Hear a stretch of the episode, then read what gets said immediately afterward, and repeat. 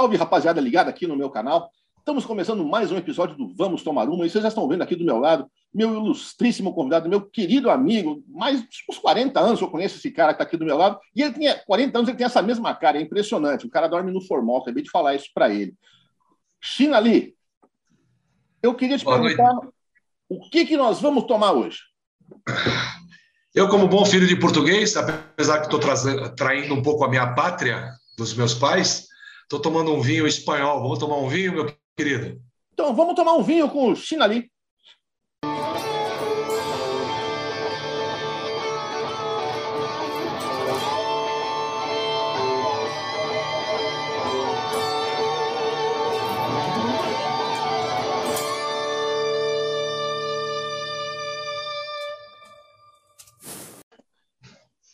Então é isso, rapaziada. Vamos tomar um vinho com o Chinali. Saúde, meu irmão. Saúde, meu querido. Você que foi tão importante na minha carreira nos anos 80, não tenho como agradecer. Um cara que sabe muito da minha história. E, e ó, vou contar aqui para a turma: tinha um puxão de orelha do Tony que eu não perdi até hoje discurso. China falava demais no palco, lembra disso? Lembro, lembro. Falava muito, falava muito.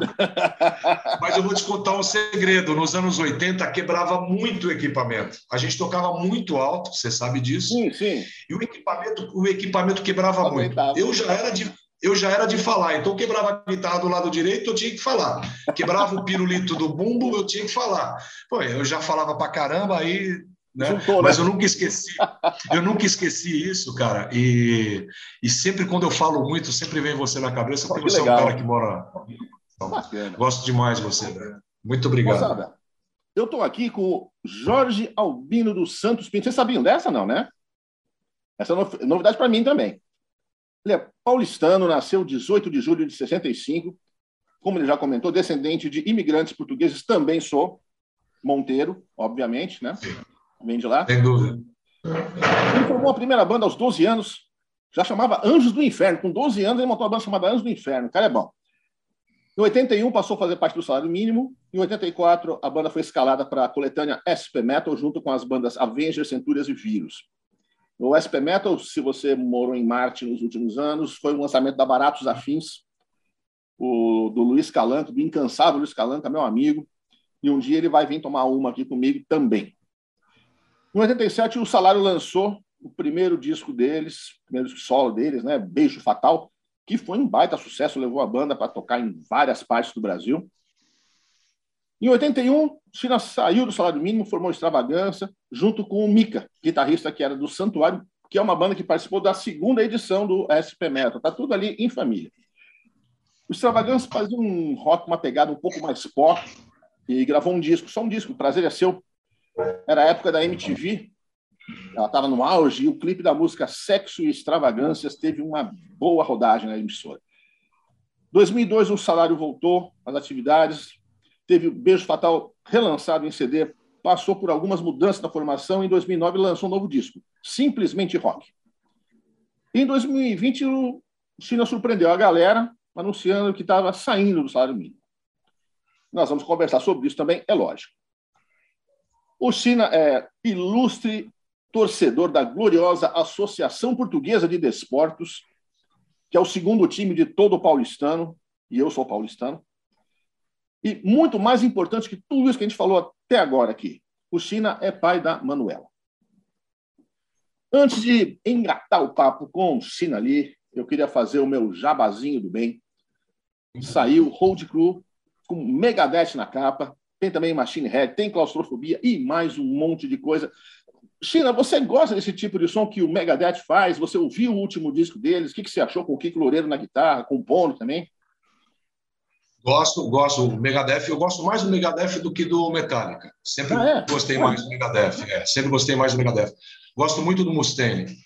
É, eu acho a sonoridade mais bacana, mais pegada, né? Apesar que o Metallica também, eu, eu nunca gostei muito do Metallica no início, mas o Metallica ele teve um amadurecimento e o pessoal acha ao contrário isso, né? Mas eu acho que o Metallica ele amadureceu tanto e hoje eu respeito demais o Metallica, que é uma das bandas que eu respeito muito e, e gosto bastante também. Mas tem razão, o pessoal não curte, não curte muito essa transição que começou ali no, no, no álbum preto, né? O pessoal não é, curte o pessoal, muito ali, ah, os caras perderam a pegada tal. O pessoal, o pessoal, é, o pessoal do heavy metal não gosta nada que seja para melhor. o pessoal é difícil de, de, de, aceitar uma nova identidade, uma nova proposta de som. Tá é difícil. Mas você perde cinco e ganha dez, ou, ou pode perder mais. É, é um jogo. Faz claro, parte claro, do jogo. Claro. É um jogo, tem que saber jogar. Antes de engatar o papo para valer com o China, eu queria fazer aquele pedido de sempre. Por favor, inscreva-se no canal. Aqui embaixo tem onde você se inscrever. Depois você clica no sininho. Sempre que tiver alguma novidade, você fica sabendo. Dá um like também para essa conversa. Beleza? É rápido, não custa nada e não dói. China, eu começo a conversa com todo mundo da mesma forma. Eu quero saber como é que a música entrou na sua vida. É, ó, o meu pai me deu. Eu gostava demais de Beatles a gente já falou isso um pouco antes, é, conversando antes. Eu gostava muito de Beatles, e Beatles passava até na sessão da tarde, né? Saudade desse tempo bom, né? E aos nove anos, meu pai me deu a coleção dos Beatles, uh, completa. E aí eu comecei a gostar de. É, presentão, presentão. O portuguesinho ali foi, abriu a mão, cara. Aí eu comecei a gostar muito de música, e comecei me. Elvis, mas o peso veio com o primeiro sabotage.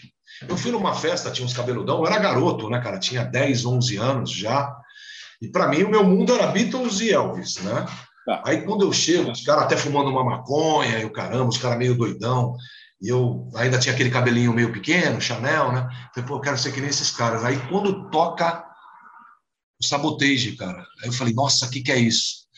Aí falamos do Luiz Calanca, fui até a Baratos Afins, né? junto com um tio meu, que a gente sempre tem um tio mais velho que está junto com a gente. E aí fui lá e comprei o Sabotage.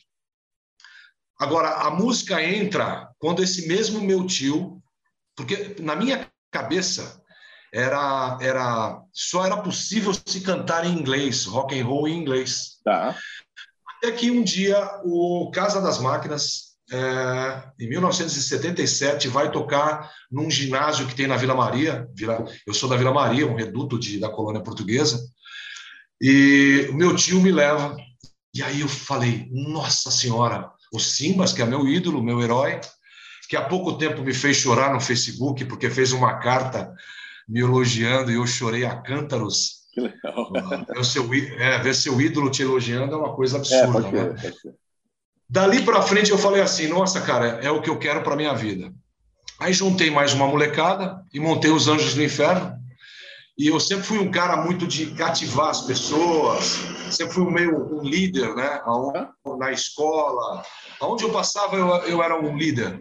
E, e o primeiro show do, dos Anjos do Inferno numa escola eu coloquei 500 pessoas.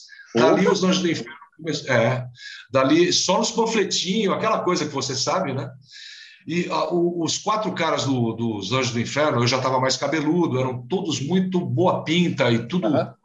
aparência de gringo, sabe?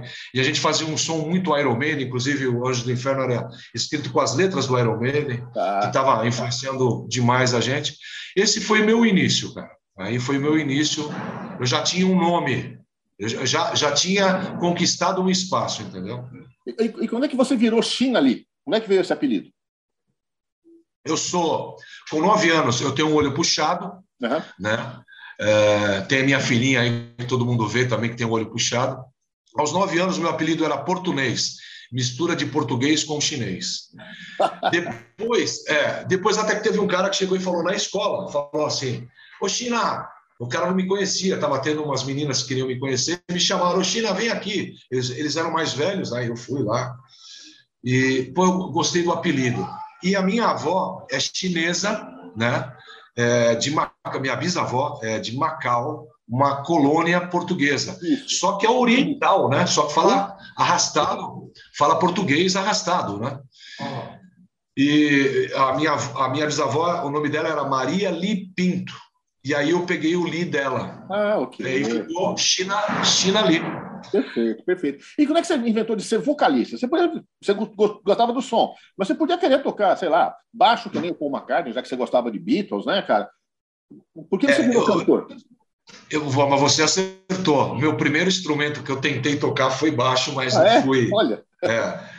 Eu virei cantor porque uh, o pessoal falava que eu tinha uma voz boa. O tá. pessoal gosta da minha voz até hoje, né? E dizem que, como você também tem uma boa voz. Então o pessoal começou a falar isso. Daí eu cantava algumas músicas do Casa das Máquinas, uhum. cantava Santa Gang, Made in Brasil, não posso cuspir no prato, gosto demais do Made. A gente teve umas divergências aí, você sabe da história, mas Sim. não posso negar, o Made é muito importante na minha vida. E aí eu cantava e o pessoal gostava, e aí falaram: ah, meu, você é o vocalista, cara, você é o vocalista. E, e aí acabou indo. Você teve algum estudo ou você foi na raça, cara? Porque naquela não, época é bem mais complicado. Hoje, você, se você chacoalha o mar, vai ficar professor de música do instrumento que você quiser. Naquela é, época eu, não era assim, né? É. Eu, eu comecei, eu sempre fui um cara muito exigente. Primeiro que o grande estudo meu vem de uma base que vamos cair de novo falar do André Matos, do Mário Linhares, do Mário Pastore. A gente tinha um grupo de vocalistas e a gente ouvia muito Antônio Marcos, Gessé, todos nós, cara. A gente começou a se aproximar mais, o André Matos, o Mário Linhares, o Pastore. Pô, você também gosta do Gessé? Você também gosta do Antônio Marcos? Para mim, o Antônio Marcos é o the best, Gessé canta demais. Então, primeiro que a gente já tem isso de, de formação. Certo. Ah, em 1984, fazendo o Povo na TV, o Salário sempre foi uma banda de muita televisão, né? Graças a Deus, a gente tinha uma aparência legal e o pessoal gostava disso. Não gostavam muito das músicas da gente, mas acho que chamavam a gente por causa da aparência. E aí eu fiz o Povo na TV, lembra do Povo na TV? Lembro, opa. Na Praça do Rock, junto com o Dalan, estava com o Dalan, inclusive. E aí, no backstage, estava a Ângela Maria. Eu sempre fui, fui, muito humilde, diferente da molecada de hoje, que de vez em quando eu puxo a orelha da, dessa molecada, é, que eu sempre quis estar perto do Casa das Máquinas, do Made in Brasil, do Júnior do Patrulha, que é meu irmão. Eu sempre quis estar para aprender. Essa molecada, eles acham que sabe tudo. E fui na Ângela Maria e falei: a senhora canta muito, cara. A senhora canta demais. E ela me deu umas dicas de canto e me passou uma professora que chamava Eulália Balcão, já faleceu, e foi a minha professora de canto. Fora umas dicas com romã, é, com é, esponja para você criar mais ar, pra, é, o gengibre que eu salvo a minha voz quando minha voz não está legal, eu mastigo gengibre. Várias dicas, que inclusive o Catalau do golpe, Uh, em 87, 88, pegou umas dicas comigo e ele falou: pô, esse negócio do gengibre é fantástico. Sempre via você mastigando. Falei: foi a Ângela Maria que me passou. Olha que legal, hein? Então eu estudei. Estudei com a grande professora Eulália Balcão, que foi professora de vários, viu? Ela deu aula para o pessoal do Roupa Nova, será que é fraco? Deu aula para o Oswaldo Montenegro, né? Impostação de voz, né? Perfeito, perfeito. E, e, e eu tirei a carteira. De técnica de voz é igual para qualquer estilo musical, né, cara? Sim, sim. Exatamente. Você sabe que no enterro da Amália Rodrigues, a Amália Rodrigues é uma cantora portuguesa claro, maravilhosa. Claro. Conheço disso. É, no, no, enterro da Amália Rodrigues estava David Coverdale, Robert Plant, Rob Halfer. Tem mais gente aí que eu não me lembro. Não, o Dio não estava. Então, estavam no enterro da Amália Rodrigues, porque eles pegaram muita técnica da Amália Rodrigues, o punch sabe, a potência. Como a gente tem a Mercedes Sosa aqui na, na América Latina, né? E, é, que, que, eu acho uma grande vocalista. Eu acho que essas coisas, as pessoas no heavy metal, é, existe aquele certo preconceito, é, mas é, é importante pra caramba você pegar a técnica desses caras, né? Claro. Apesar que o heavy metal mudou muito, né, velho? O nosso heavy metal dos anos 80 para o de hoje mudou demais, né? Sem dúvida, sem dúvida. Agora, muita gente, a sua, a sua figura, a sua imagem, o seu nome são muito associados, obviamente, ao salário mínimo. Mas, ao contrário do que muita gente pensa, você não foi fundador do salário mínimo. Você entrou, a banda já existia e você entrou no salário mínimo em 84, né? 81. 81. 81. 84 gravaram, né? Em 81. Sim. Como é que foi a sua entrada na banda? Você já conhecia a banda? Você curtia? Como é que era? Ó, eu fui em alguns shows do salário quando eu era garoto com esse meu tio conheci o Júnior Musilli, era uma menina na voz, acho que Vera. Depois foi o baixista, a segunda vez que eu fui assistir era um tal de Plínio, que inclusive faleceu faz pouco tempo. Era uma banda de rock and roll, muito rock and roll. Tá. Por coincidência, o Júnior Musilli é, é, morador do Parque Novo Mundo, que é um, um bairro próximo da Vila Maria, e eu me mudei para o Parque Novo Mundo. Ah, os Anjos do Inferno começou a incomodar muito na Vila Maria. É, só se falava da gente, porque a gente era motoqueiro, né, motociclista, e cabeludo, e boa pinta. E a gente começou a pegar um nome legal, e o Júnior chegou até mim e falou assim, cara, eu estou remontando o salário, porque o salário tinha acabado. Ah. O salário tinha acabado. E aí ele falou, cara, estou remontando o salário, tá vindo o BA, o Magu, eu na guitarra, e a gente queria fazer um teste com você. Eu fui, fiz um teste, e passei. Ah. E dali é, eu praticamente virei o chefe do salário mínimo, por incrível que pareça. Eu era o mais novo da banda, mas eu sempre fui um cara muito dedicado. Eu, eu comecei ir atrás Luiz da Mara Afins, que virou meu grande amigo. O Magu também tinha uma participação muito forte. Ir atrás de gravadoras e me meter no meio de televisão e, e produção de shows. Eu acho que 90% dos shows do salário fui eu que marquei na história do salário. A gravadora Baratos Afins foi, foi a convite, é, o convite foi feito para mim. Depois eu consegui ir para a RCA, porque também fui eu que ficava lá na escada da RCA e falava: esses caras vão olhar para mim, bicho, esses caras vão olhar para mim e, e, vão me reconhecer e saber quem sou eu. Ah, essas histórias de, de, de um moleque ambicioso Sim, sim, sim. E eu, eu, eu, tinha, eu tinha isso e eu profissionalizei o salário, o salário não tinha nem registro, eu registrei o salário no meu nome, eu virei tipo o dono da banda, né? Tá, perfeito. Agora, você já comentou, 84 foi a gravação do SP Metal, né? Foi o lançamento, na verdade, a gravação acho que foi um pouco antes. Como é que foi o convite? Como é que você conheceu o Luiz Calanga? Foi nessa, nessa de entrar com, de, com cara e coragem, você foi lá e você sabia que ele estava conhe... fazer uma coletânea? Como é que foi isso? Não, não sabia. O Luiz sempre foi um cara muito de esconder as coisas que ele faz, né? Você sabe que ele é um cara assim meio primeiro ele vai sentindo. O Luiz, é, eu eu era um frequentador da Barra dos Afins, é. comprei muita coisa lá e estava sempre presente lá. A gente pegou uma amizade. O salário estava com um nome muito forte em 83. Todas as bandas do SP Metal, todas estavam com um público muito forte e o Luiz começou aí com um gravador de rolo, pedia permissão e gravava os shows. Então ele gravou vários shows do Salário, gravou vários shows do Centúrias, até é, vir o convite, né? Ele chegou, fez o convite para a gente e ele prontamente escolheu as músicas. Não foi a gente que escolheu as ah, músicas. ele escolheu? É, ele falou assim: Delírio e Cabeça Metal são muito fortes, cara. Nos shows, porque era o inverso, né? Ah, as pessoas antigamente, e nos Estados Unidos é assim até hoje, né? Ah, as pessoas já cantavam as músicas e tanto que a gente tocava nos shows, né? É, sim, sim. Então, o, Luiz chegou lá, você presenciou isso, você viu isso. Uh, o Luiz viu que o momento de cabeça metal e delírio eram muito fortes, né? E aí ele sugeriu para a gente. Ele falou, cara, vocês não querem entrar no SP Metal? Porra, a gente claro. não tinha não tinha nem, nem imaginava entrar numa gravadora, nem gravar um, um disco. E a gravação Foi... em si, cara? Porque é um mundo novo, né? Vocês nunca tinham entrado em estúdio, ou tinham? Não, nunca, nunca tínhamos entrado. Não, a gente tinha entrado. Não, não, nessa, nessa época do SP Metal, não. Não. Foi a primeira vez que a gente entrou. Como é que foi? É, eram, eram oito canais. Oito canais, a gente não sabia nem o que fazer com tantos, tantos canais, como ia ser a sonoridade. E a gente pega um cara muito conhecido que eu amo de paixão, beijo, Zé Heavy Luiz, que virou né, gravador aí, o, o, o, técnico de som de tantas bandas importantes, né? Sim, sim. O Zé também com aquela vontade de, de, de, de gravar, né?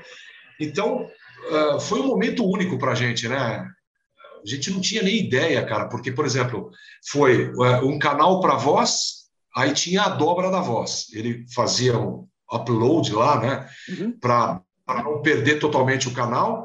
É, aí na bateria punha aquele varal para pegar toda a sonoridade, um para guitarra, né? Outro para o baixo, o baixo era em linha, ah, coisa de louco. E, e, e, ficou, deu acabando tudo certo, né? A gente com oito canais não sabia nem o que fazer pela primeira vez, né? E acabou sendo um marco da história do, do Brasil, né? E do mundo, né? Porque o SP Metal ele foi regravado agora, foi relançado na Finlândia, né? Inclusive está lindo a, a, edição, saiu colorido, né? Eu recebi da, da gravadora de, da lá da Finlândia. Você sabe que o pessoal na Finlândia gosta muito de heavy metal em português, tem até uma banda que chama Força Macabra. Eu sei, eu conheço, eu já ouvi. Eu já ouvi. É, é interessante porque a, a fonética do, do, finlandês é igual ao do português, né? É, né? Se você pega um texto em finlandês, você lê como se, como se fosse português, dá certo. É muito louco isso. É engraçado, Mas, né? E aí, três anos depois do, do SP Metal, vocês gravaram o Beijo Fatal. E disse que foi um puta sucesso na época, né, cara? Sem dúvida. Eu vou contar da transição do SP Metal para o Beijo Fatal. Exatamente aí que eu ia chegar. É, o, o, o SP Metal, o, o, o, Luiz é um visionário, né, cara? O Luiz teve uma sacada, porque o SP Metal ele sai às vésperas do Rock in Rio. Sim. O SP Metal foi tão, ele bombou tanto o, salário e o vírus, é, nós fomos para o Rio de Janeiro em 84, em novembro, gravar videoclipe numa casa chamada Mistura Fina, na hum. Barra da Tijuca, pro, pro programa do Billy Bond. Opa! Que passava na, na antiga manchete. Passava na manchete. Ah. Quando nós chegamos em janeiro, no Rio de Janeiro, a gente já era sucesso, cara porque passava um vídeo no Rio de Janeiro. Você entendeu? E as pessoas já tinham comprado o SP Metal. Então a gente já chegou lá, já viu o que está acontecendo, um monte de gente pegando autógrafo. Então, 85 o salário foi muito bem, 86 foi muito bem. O que, que o Luiz fez? das quatro, a banda que mais se destacou, vamos gravar o Beijo Fatal. A gente estava gravando o Beijo Fatal com o Luiz e, e, não parava de vir coisa, não parava de vir coisa, muita coisa, muita, muita televisão, uma loucura. Aí até que o pessoal da RCA, Vanderlei Zan e Oswaldo Martins, os dois, é, Vanderlei Zan, parente do sanfoneiro mesmo, é, bateram na Baratos Afins e falaram assim: a gente quer o passe do, do, do salário mínimo. E o Luiz sempre foi um cara muito do bem, né, cara? E o Luiz falou assim: então deixa os meninos voar, porque eu não vou conseguir tomar conta disso. Como ele fez com o golpe de Estado e com tantos outros, né? E aí a gente foi para para a RCA. Vou contar um segredinho que eu já falei em alguns lugares. A, a gravadora grande ela vem para mudar um pouco você. Sim. O que, que nós fizemos? Nós fizemos assim, cara, nós queremos o nosso visual ninguém mexe, as músicas é, Anjo da Escuridão, Beijo Fatal, Noite de Rock, Dama da Noite. O heavy metal que a gente toca, se vocês estão contratando a gente, a gente vai é, fazer essa homenagem aos nossos fãs. Lá na frente a gente pode até conversar, porque a gente já estava tendo uma, uma, uma migrada para o hard rock. Na verdade, o salário sempre foi meio hard rock, né? Sim, sempre foi. Eu, é, eu, inclusive, o pessoal fala muito aí que eu sou referência do heavy metal nacional. Eu gosto, acho bacana, legal, talvez pelo cara polêmico que eu seja, o cara bocudo, mas a gente, você que acompanhou bastante, a gente sempre foi muito próximo do, do, do hard rock, o Motley Crue influenciou muito a gente, o Striper. Sim, sim. E aí falamos para o pessoal da gravadora, cara, nós vamos manter o que a gente é. Aí a gravadora pediu, falou assim, vocês podem fazer o que vocês quiserem, cara, com a imagem e o visual e a presença de palco e o público que vocês já têm, a gente só quer duas coisas: uma música um pouco mais pop uhum. e uma regravação. Aí fizemos Acertamos em Cheio, Rosa de Hiroshima, Sim. que foi a música que abriu a gente para o Brasil, e Noite de Rock. Cara, a nossa vida mudou da noite para o dia, cara. Assim, é, foi é. uma loucura. Nós fizemos 40 programas de televisão em 30 dias. Que loucura! É, fizemos 123 shows em, de 87, de novembro de 87 até fevereiro de 88. Nossa, cara. foi uma loucura, foi uma loucura. A, a, a, mídia é muito importante, cara. Eu não sei por que, que as bandas de heavy metal. O Golpe de Estado foi uma das poucas bandas que aproveitou essa, esse vácuo, né? Uhum. Isso nos anos 80, né? Porque depois, lá nos anos 90, teve Angra, Viper, né? Xamã, todo mundo fez, né? Dr. Sim, Sepultura, né? Fizeram televisão. Não os programas tão pop como a gente fez, né? Nós fizemos muita coisa infantil, Sérgio Malandro, Sim, é Mara, verdade, é verdade. Angélica. A gente pegou um público infantil é, muito importante, né, cara? Que são fãs da gente até hoje. É a gente plantou, né? É um barato, cara. Bem legal isso. É um barato isso. Agora, você falou aí do, de visual tal. Eu, eu, lembro de uma coisa que vocês tinham muito marcante, que vocês tinham. Você já era uma banda que, desde os primórdios, você já pensava assim em, no, na, na, no, visual do show. Você, você tinha umas coreografias. E eu estava reouvindo o material, né, para fazer a, essa, essa pauta aqui, e eu comecei a lembrar, cara. O negócio era tão marcante que eu comecei a lembrar o que, que vocês faziam em alguns momentos do show. Isso era uma coisa bem estudada e vocês acho que vocês pegaram isso como um diferencial para vocês, não foi? Exatamente. Primeiro, a, a postura do, dos caras da banda era tudo. Isso daí foi tudo meu, viu? É, é, escolher os músicos, né, principalmente por Beijo Fatal. Veio o Nard Sleme, né, um americano, dois metros e pouco de altura, um baita músico, Tommy Lee total. O, o, Galinha, Thomas Valdi, né, que era do Arpia, aí ficou lá com os probleminha no Arpia, eu resgatei, peguei para mim. O, o Arthur, que estava no meio de Brasil, uh, trouxe ele do Made e ficou só eu e o Júnior, e o resto eu trouxe todo mundo.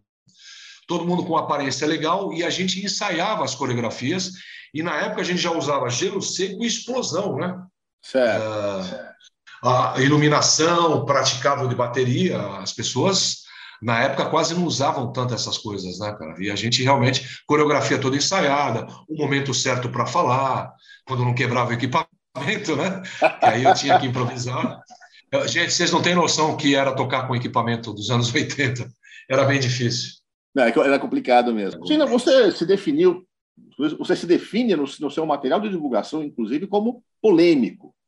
E eu lembro de alguns episódios aí nos anos 80, tal, que eu presenciei e tal. Por que, isso acontecia, hein?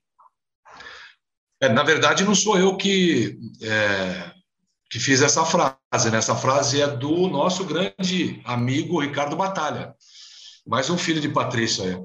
Sim, sim. O Batalha, é, quando o salário voltou, em 2002, o Batalha é, faz teve uma página inteira para nós. Ele fez a, a volta da polêmica, né? Tá. Que é, se tratava a mim e aquele a, a, aquela matériazinha que você viu também, também é o Batalha falando novamente que eu sou polêmico. Cara, é, eu sou pavio curto, né, meu? Você sabe, a nossa raça é meio assim, né, cara? A gente é meio de falar. Então, às vezes eu me arrependo das coisas. Hoje, mais velho, eu penso duas vezes, né? A gente. É, três casamentos. Filtros, né, cara? Com a idade, né? É, três casamentos, filha, tem uma filhinha de oito anos, é, então a gente pensa porque dá vontade de mandar todo mundo para aquele lugar. Mas eu era polêmico porque, primeiro, que eu sou marqueteiro, vamos falar a verdade, eu sou um cara de, de muito marketing. Então, sempre eu achava que ia dar em alguma coisa e sempre dava, né? É Isso já vem dos nossos ídolos, né, cara? Nossos ídolos não fazem as coisas muitas vezes. É, aquelas coisas que a gente vê, o Ozzy bebendo tudo aquilo e cheirando formiga e, e tantos outros casos, né, cara? Não é verdade? É, tá certo, tá certo. É, o, polêmica faz exemplo, parte da, da, da, arte, né? O teu, é, o, o Kate Richards cheirando as cinzas do pai. Uh, mas eu sempre fui um cara muito polêmico, até porque também eu, eu, usava muito, muita droga e usava muito álcool, então você fica meio. Sem censura, né? meio, né? É, sem censura, meio. Apesar que eu nunca subi no palco nem alcoolizado, nem drogado. Eu sempre respeitei meu público pra caramba. Mas eu sempre tive essa característica polêmica e sou até hoje, né? Até hoje, tá tendo as eleições aí, eu tenho o meu lado, né? Não escondo, é uma opinião minha, entendeu? Então eu sempre fui, sempre fui esse cara meio bocudo, entendeu? É, é a mesma coisa, por exemplo, teve um menino uh, do Paraná, eu não me lembro o nome dele, e aí um, um amigo passou o telefone, uma rádio muito legal do Paraná que só toca thrash metal e death metal. E aí o menino me ligou, foi um amigo que passou o telefone, da imprensa também, e aí o menino chegou e falou assim, cara, eh, foi tal pessoa que me passou o telefone, dá para você pôr cinco bandas de thrash metal que você gosta e cinco de death metal? Aí eu falei, cara, você está falando com o cara errado, cara. Aí ele começou a dar risada, porque ele falou: qualquer cara teria se aproveitado para aparecer no programa. Sim. Aí eu falei: você está dando risada por quê? Não, porque o cara que passou o telefone falou que você iria fazer exatamente isso que você está fazendo. Eu falei, cara, eu não gosto de thrash metal nem death metal. Você está entrevistando o cara errado, entendeu? É, cara? E eu não fui oportunista nem de fazer uma média, porque Sim. depois eu até esqueci que eu gosto de muitas bandas thrash metal cantadas em português. Ah. Esqueci. Mas na hora me veio e falei: não, cara, não tem nada a ver com isso, bicho. Não tem nada a ver. E o cara gostou demais gostou, e ficou meu amigo até hoje. Ele falou: cara, gostei ah. demais, fiquei seu fã pela sua sinceridade. Mas tem muita gente que não gosta da minha sinceridade, entendeu? Tá, Paciência, tá. eu sou assim, bicho. Eu não sou um cara de mentira. Eu nunca vou mentir, entendeu? Quero relembrar uma polêmica sobre, você até já tocou no assunto rapidamente no começo da conversa. Parque do Carmo, acho que 88, salário mínimo e made em Brasil. Veja só, a polêmica não foi. Ali, China, deixa eu ouvir a tua versão 30 e poucos anos depois. A minha versão, se você entrevistar o Dalan Júnior, que era o organizador da Praça do Rock, se você falar com o nosso ex-governador, o Dória, João Dória, que era o chefão da Paulistur, é, e outras tantas pessoas que estavam lá, o salário estava num momento devastador. A gente estava com um show inacreditável. Então, tinham 7 mil pessoas, 2 mil headbangers e aquele pessoal mais bicho grilo, né? Dos, a gente, na, a nossa, o nosso público tinha a faixa de 20 e pouco, 30 e pouco. E o pessoal gostava do meio de, de 40 a 50 anos. O Oswaldo. Era, era um evento é, gratuito, né, China? Era a Praça do Rock que foi para o Parque do Carmo. Sim, era, mas era gratuito, né? Era chegar. Gratuito. Isso, exatamente. O, o, o, Oswaldo Vecchione, ele entra dentro do camarim e vê a gente assinando com a prefeitura 20 shows no interior de São Paulo. Tá. Ele ficou puto com isso e subiu no palco e falou assim: o salário mínimo não quer emprestar bateria. Tem filmagem disso. O, o Nardes Leme alugou a bateria para o evento. E o Nardes aparece em pé montando a bateria junto com o baterista. Tanto que saíram várias matérias na Veja, no Estadão, na Folha, todo mundo defendendo o salário. E depois o João Dória também fala isso. E depois a companhia de equipamento, que eu não me lembro, eu não sei se foi o Poladian que colocou o equipamento, foi o equipamento que veio para o RPM novinho, cara, quebraram o equipamento, o técnico de som chorava a cântaros.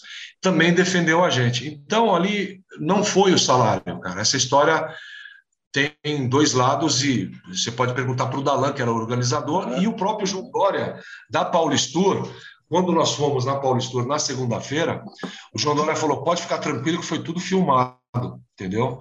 E nós vamos desmascarar tudo o que aconteceu, e foi o que aconteceu, entendeu? E só que quando o Oswaldo entrou, falando essa asneira, ah, o China já foi logo atrás, né?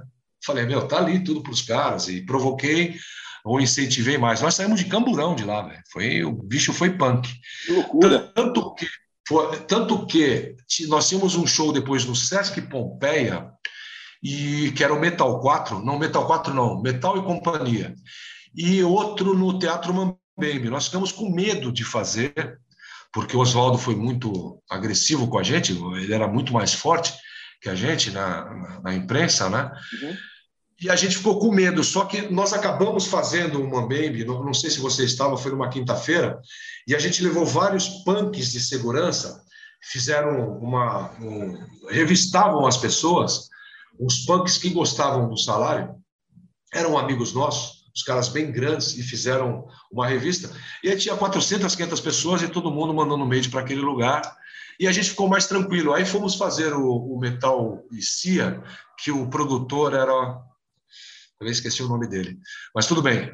Uh, fizemos lá e deu a mesma coisa. E o Made ia tocar. A gente fez no sábado e o Made no domingo. Aí jogaram ovo no Made. Então com essa briguinha. E você acredita que Oswaldo Vecchione até hoje não me perdoa, cara? Não é me mesmo? perdoa, porque. É porque eu participei com o William Kuzra. Eu acho que você conhece o William, né? Sim, sei quem é. Um programa na Stay Rock fazendo uma homenagem para o Oswaldo Vecchione. E eu, ele me convidou. Eu fui de pronto. Uh, e falei tudo o que eu achava do Oswaldo e a importância do Made in Brasil na minha vida. E o Oswaldo ficou puto pra cacete de de terem me convidado, deu uma puta polêmica aí novamente. Um senhor que já está com vários problemas de saúde, quase 70 anos, é, paciência, né? Cada um colhe o que quer, né, cara? Eu fui e, e, e, a gente tocou nesses anos todos umas três, quatro vezes com o Meio de Brasil. Eu fui algumas vezes para cumprimentar, ele não quis me cumprimentar. E, tudo bem, cada um escolhe o rancor, né? Eu não sou um cara de guardar mágoas com ninguém. Em 1990, o salário deu uma parada.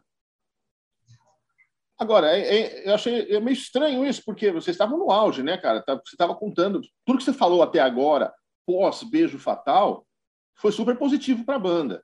O que aconteceu que, de repente, a banda chegou no fim, cara, assim, tão abruptamente?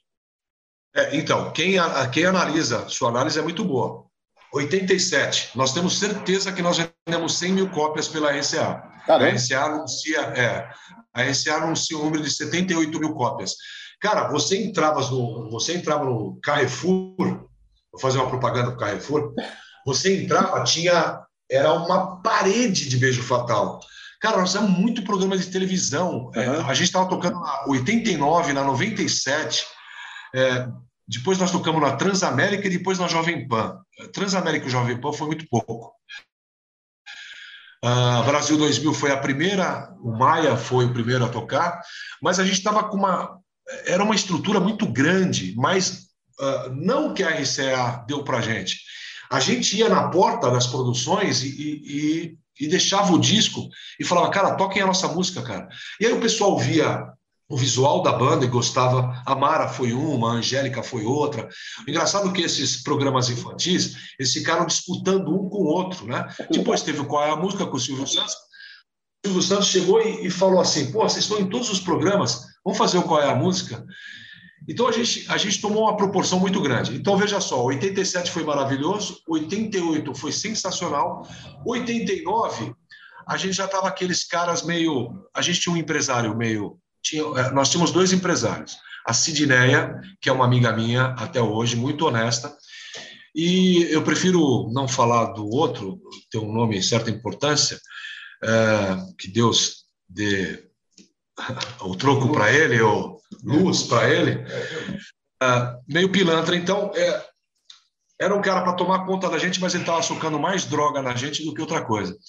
Então, a gente estava num momento de muita droga sabe? Tá, tá. 89, 90. E a gente não estava conseguindo produzir nada. E vou dar aqui um ponto. Geralmente eu sempre tive bons compositores perto de mim que compunham para mim. Tá. Entendeu? O cara sabe das coisas que eu gosto de falar e da forma que eu gosto de cantar. O Júnior Musilli, é, nós tivemos um problema com o Júnior Musilli em 88, nós acabamos mandando o Júnior embora do salário. Nós apanhamos um pouco para compor, Uh, acabamos não suprindo essa necessidade, né? Porque nós ficamos em quatro, mudamos um pouco até a sonoridade, porque estava vindo aquela leva de Europe. A gente sempre, a gente sempre bebeu muito no som lá de fora, né? Ah, tá.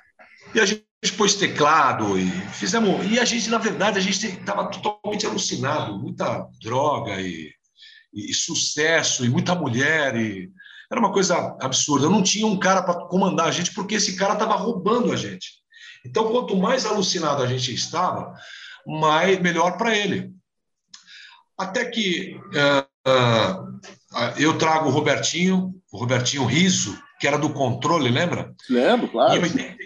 Em 89, para dar uma consertada, o Robertinho começou a compor, começamos a, a se empolgar de novo. E a gente pegou o, o, o fundo do tacho. É, porque para você subir é muito rápido, Tony. É. Para você cair é muito. É, é, pior, é mais rápido ainda, né? Sim, sim. E para retomar é difícil. Exatamente. E aí, em 89, o Robertinho veio e a gente começou a tocar muito no interior, no interior de São Paulo, Paraná, Santa Catarina. Nesse meio tempo, veio o Mica com a banda Naja. O Mica chegou, sempre quis. Eu cantando, né? Uh, uh, no santuário, eu sempre quis ele também no salário. Uh, já era um namoro já de muito tempo. E o Mica me chama para ir para o Naja. E o Naja, o, o Mica era o China é, no litoral. Sim, é verdade. comandava o litoral, né? Ele era o dono, era as rádios, era tudo, era o Mica lá, era o, o rei da, da galáxia lá. E aí eu fui, desci, gostei do esquema e acabei faz, ficando fazendo salário e Naja, salário e Naja. Foi um dos melhores momentos da minha vida, cara. É eu fazia a média de 14, 20, entre 14 a 20 shows por mês. Fazia 10 para o salário, 10 para o Naja, em todo o litoral. Acabei gostando muito da maneira do Mica trabalhar. Tá. Cheguei, sentei com os caras do salário, isso em 90, como você falou. Sentei com os caras do salário e falei: gente, eu estou indo embora, estou saindo do salário. Eu não, é, a banda não era para acabar. Eu falei: vocês põem um cara na minha, no meu lugar.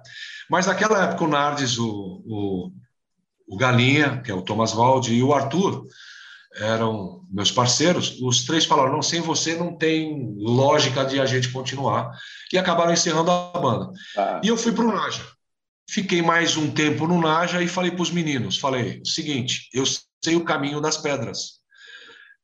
Como Naja e esse tipo de som, que a gente fazia um som meio arena, né? E a gente estava indo muito bem lá na Baixada, tudo. E também entramos na MTV com um clipe muito bem sucedido, que era cantando até em inglês. Hum.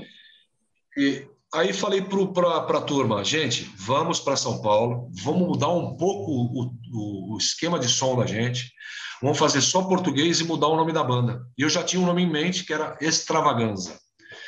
O pessoal topou, em dois, três meses, eu consegui um empresário, chama Zima, um empresário influente, foi empresário do Fábio Júnior, Roberta Miranda, Espírito Cigano, uma caralhada de gente aí, é, Raça Negra, um monte de gente, cara muito influente, gostou demais do Extravaganza e apostou no Extravaganza, e aí acabamos ficando com o Extravaganza. Perfeito, perfeito. O Extravaganza era um som que tinha um pezinho no pop, né, China? É, o, eu acho bem hard, né? Bem hard. Não, mas um hard um pouco um hard pop, você não acha? Sim, sim. É, ali a gente já estava bem influenciado por pelo que estava acontecendo, né? A gente estava com o Van Halen, com o Sammy Hagar uhum. e o Extreme. O Extreme tinha influenciado demais a gente, né? Ah, ok. A gente estava com influência, gente com influência muito grande de, de Extreme. Perfeito. É, mas eu aí, aí, na verdade, é, essa parte mais pop veio um pouco até mais do Mika do que de mim. Eu queria um pouco mais pesado, mas acabou sendo um disco eclético, né? E o disco é o, chama O Prazer é Seu. E esse disco falava, ele, ele fala de sexo da primeira à última música, né, cara? Começando pela capa, né? Hoje ia ser um negócio, ser chamado de sexista, de machista, vocês iam ser cancelados, né, cara? Esse, esse disco não caberia hoje, não é isso? É, inclusive esse disco está para ser relançado pela Classic Metal. Obrigado ao pessoal da Classic Metal, é, que lançaram agora há pouco o Santuário, né? Eu vi, eu vi. E esse disco já deu polêmica na época. Vou te contar o que aconteceu. Tem o clipe, você conhece o clipe? Você chegou a assistir o clipe? Eu assisti esses dias, para relembrar, já conhecia da época. É, então esse, esse clipe foi muito legal, porque a gente estava num momento muito legal na, na MTV, né? Eu e o Mika, é, com a Astrid, com o Gastão, a gente tinha bastante parceiro lá, né? Até o, o, o backstage, né? As pessoas que trabalhavam, né? Ana Maria, Ana Maria Baiana, Thunderbird, o Leopoldo Rei, tinha uma, uma turma que conhecia a nossa vida e a nossa história, né? Que era bem bacana. E aí a gente fez esse clipe que custou uma fortuna na época, foi gravado nos estúdios da Bandeirantes. É, meu, foi assim muito caro, muito caro mesmo. Esse clipe e aí, é da música Sexo e Extravagância, certo? Sexo e Extravagâncias. A primeira emissora que nós mandamos foi a MTV. Uhum. A MTV recusa, isso foi bem falado tá, nos anos 90. A MTV recusa o clipe, falando que não tinha como passar o clipe por causa das cenas da menina. E eu não acho nem nada pornográfico, porque a gente não gostaria que fosse uma coisa pornográfica dessa forma. o que, que acontece foi a melhor coisa que aconteceu na vida da gente. Claro, a, MTV claro. a MTV recusando a Leila e o Eliakim Araújo, horário nobre do SBT, jornal do SBT, lembra da Leila? Sim, claro, Leila o casal, sim, sim. Na hora, na hora, isso era quase meia-noite ou 11 horas, manda o clipe para cá que nós vamos passar. Você acha isso daí? Existe na internet.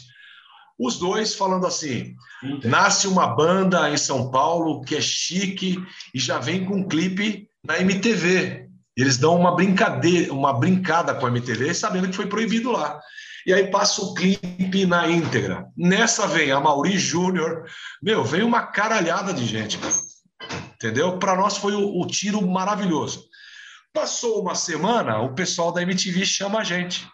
Olha, nós vamos colocar o clipe de vocês. Uh, e, e passam o clipe, eu tenho gravado, inclusive. Você acha que também acha na, na, no YouTube, hoje você acha muita coisa. Sim, sim. Na hora que a menina pula, que ela se masturba, é, eles põem uma tarja vermelha, fica vermelho, entendeu? E a MTV foi a que mais divulgou depois do vídeo da gente, e a gente se tornou um sucesso graças à MTV, ao Gastão Moreira. E, e foi um momento bacana pra caramba com o Extravaganza. Agora, apesar de todo esse sucesso, o Extravaganza não durou muito, não, né, cara? Não durou, aí eu ponho até. Eu dou até uma, uma culpa é, minha. Eu estava num momento de droga absurdo, cara. O Extravaganza estava para ser contratado pela Sunshine e mais alguns outros produtores, mas eu estava num momento que só Deus, viu, cara? É mesmo? Eu estava num momento. É, acabei prejudicando a banda. A gente estava indo para uma gravadora grande, que era a Sony Music, e eu acabei é, prejudicando demais o Extravaganza e a, acabou encerrando e ficou por ali mesmo. Aí eu fiquei alguns anos né, parado. Eu lancei o Chinalios Extravagantes em 2000, Chinalios Extravagantes, que foi bem bacana também. Tocava tudo, né? Entre salário, uns covers que eu gostava e alguma coisa de extravaganza. Até que teve o convite da volta, né? Em 2002, no aniversário da Led Perfeito. É. E aí teve o relançamento do, do, do Beijo Fatal em CD também, né? Também, também. Foi logo depois, foi em 2003. Isso, 2003, exato, o relançamento. Exato. Qual foi a repercussão desse relançamento, hein, Chino? Ah, foi fantástico, né? Eu acho que a maioria do pessoal que tem que tem o, o, hoje o registro, porque, por exemplo, um beijo fatal vinil, é, um beijo fatal vinil, hoje você é, encontra ele entre. Você pode entrar no Mercado Livre, pesquisar. Assinado aqui. Porra, tá novinho. Caralho, novinho. Você sabe quanto tem? Tem cara que paga 700 reais nesse vinil. Ah, o meu ele não vai ter. e o seu está muito bem conservado, hein, cara? Parabéns. Eu conservo muito bem as minhas coisas, cara. Muito, muito legal, velho. E tem, e tem o outro também autografado aqui. Porra! Você sabe que essa capa nós temos problema até hoje. Eu imagino. É você postar, é postar, é, postar ela no Facebook e você ser bloqueado. Né? E é engraçado que os caras mostram umas coisas de funk absurda, né? Não consigo entender essa. A lógica do negócio, né? É. Mas então, e aí? Você, o, o, CD foi relançado? Foi, foi uma. Teve um bom, um bom retorno né, na época? Sim, sim, aí, porque a molecada. Aí, a, partir do relançamento em CD do Beijo Fatal, como é que foi a, a, a rotina de shows tal? Como é que a, a banda se o que aconteceu com a banda? Porque eu pergunto isso pelo seguinte, cara. O mercado era completamente dif diferente do que vocês tinham quando saiu o disco originalmente, né, cara? Então, mas é, em 2003, 2004, veio uma molecada, teve um, um renascimento do interesse pela, pelo heavy metal em português. Veio uma molecada que lotava os lugares. Legal. E a molecada gostava do Stress, Azul Limão, tanto que eu fui um dos caras que começou a puxar a banda. O Stress não, o Stress nunca parou. Mas Azul Limão, Metalmorfose, Taurus, Centúrias, Arte, um monte de gente eu vinha trazendo. Falei, cara, vamos, vamos, vamos, vamos. E teve até um evento chama Superpeso Brasil, que foram. E a gente fez no Carioca, tinha mais de mil e poucas pessoas, tudo cantando em português. É, então a gente lotava os lugares, o Blackmore, o Manifesto, a gente punha 400, 500 pessoas. Nós rodamos o Brasil inteiro. De 2003 até a minha saída, 2020, a gente fazia a média de 40, 50 shows ano, com cachê bom, equipamento bom. Tivemos a oportunidade, nesses anos todos, de abrir Udo, Scorpions, Twisted Sister, The Rods, Green Reaper. Fizemos vários shows muito grandes, Sescs. É, fizemos shows, eu acho que com mais qualidade do que nos anos 80. Bom, Você claro, entendeu? Porque, né, o negócio, todo o esquema estava muito mais profissional, né? Exatamente, exatamente. Eu, eu, acho que, inclusive, a banda era muito boa, a banda que estava me acompanhando, me acompanhou esses 12 anos. Parece que eles vão seguir aí. Eu acho que colocaram um cara no meu lugar, né? Parece que agora deu certo. Eu torço que continuem. E mas veja só, quando eu saí do salário, é, foi um pouco antes da pandemia, teve até uma brincadeira, né, para gerar sempre polêmica em cima de mim, porque eu saí do salário uma semana depois veio a doença da China. uma semana depois veio a Covid e falou: pô, o China saiu do salário e mandou a doença, cara. E é, a gente estava a gente estava com a agenda lotada, velho. A gente estava com a agenda, eu tinha agenda lotada. Eu saí em março, 22, mais ou menos de março fiz um grande show também, que foi muito legal. A gente estava num momento muito legal, a gente tinha feito o SP Rock em novembro de 2021, aqui no Campo de Marte, em Santana, 6 mil pessoas. A gente estava num momento muito bom, a, banda muito, muito, muito boa, mas eu precisava é, de paz. Porque eu virei o chefe, e, e, e quando você vira o chefe, todos os problemas eles vêm para cima de você. Claro. E eu não estava num momento muito bom comigo. E aí tinha aquele cara, um querendo derrubar o outro, sabe? Tem aquelas coisas. Eu fui deixando todo mundo à vontade. Quando era meio Caxias, as coisas funcionavam mais. Mas quando você convive com os caras 12 anos, eu comecei a deixar os caras delegarem ordens, ouvir o que eles tinham para falar. Eu acho que eu errei talvez aí. Eu poderia ter colocado todos eles para fora e ter continuado eu. Mas eu deixei tudo para os caras porque eu, eu declarei isso na, nas redes sociais. Eu queria a minha paz. Eu precisava de minha paz. Porque era muito complicado você ver os caras se degladiando entre eles, um querendo derrubar o outro. E hoje eles estão juntos, né? Mas. Tá, então, essa é uma pergunta que eu ia te fazer. Por que você saiu da banda? Então foi essa a questão.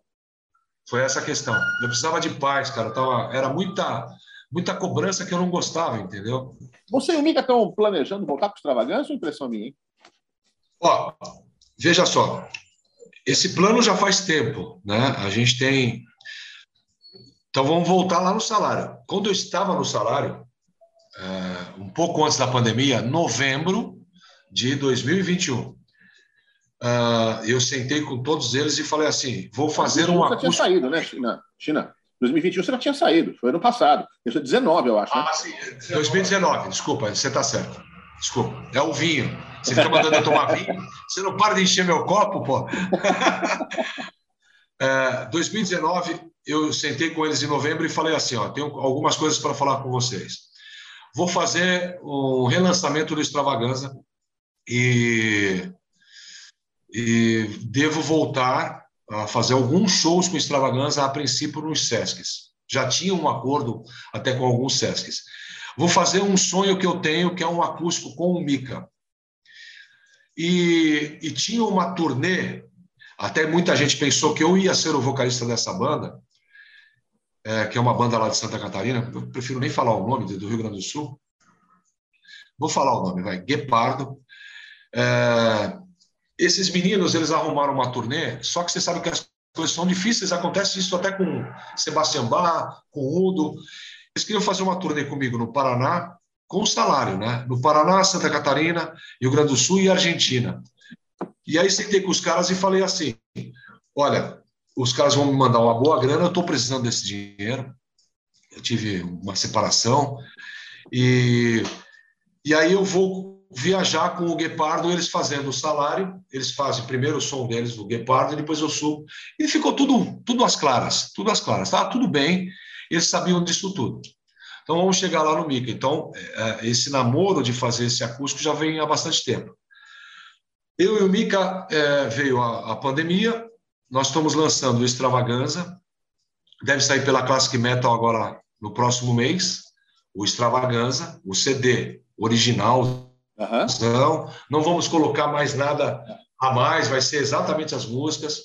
Existe um namoro aí com o Sesc, talvez para a gente fazer alguma coisa, não é a volta no extravaganza, não é a volta. O nosso carro-chefe é o acústico. Eu e o Mica, a gente tem um acústico, inclusive eu vou ter uma reunião com o Mica esse final de semana, próximo final de semana, e é uma coisa que eu quero fazer muito, tá. que não entra nada do, do Não entra músicas do salário, praticamente não deve entrar. Talvez do Simplesmente Rock, porque você sabe que o, o, o Mika foi um grande parceiro meu no Simplesmente Rock, é, o disco do salário aí que a gente gravou, que muito fã não gosta, porque tem uma cara bem diferente do salário, que era uma coisa já que eu queria fazer. Então tem algumas músicas que se destacaram, que é Anjo, Voyeur, Ela, é, umas coisas que a gente quer fazer acústico e está praticamente nesse caminho. O, o, acústico é uma das coisas que a gente quer fazer muito. Mas a gente está fazendo bem devagar, tá, cara? Porque as coisas não estão muito boas, né? Não sei se você acompanha aí, não estão do jeito que a gente gostaria de que estivessem. Está tá um pouco complicado ainda, até por conta da pandemia, né? Sim, sim. O mercado mudou muito também, né, cara? Totalmente, totalmente. É outra coisa agora. Se não, nosso tempo está terminando.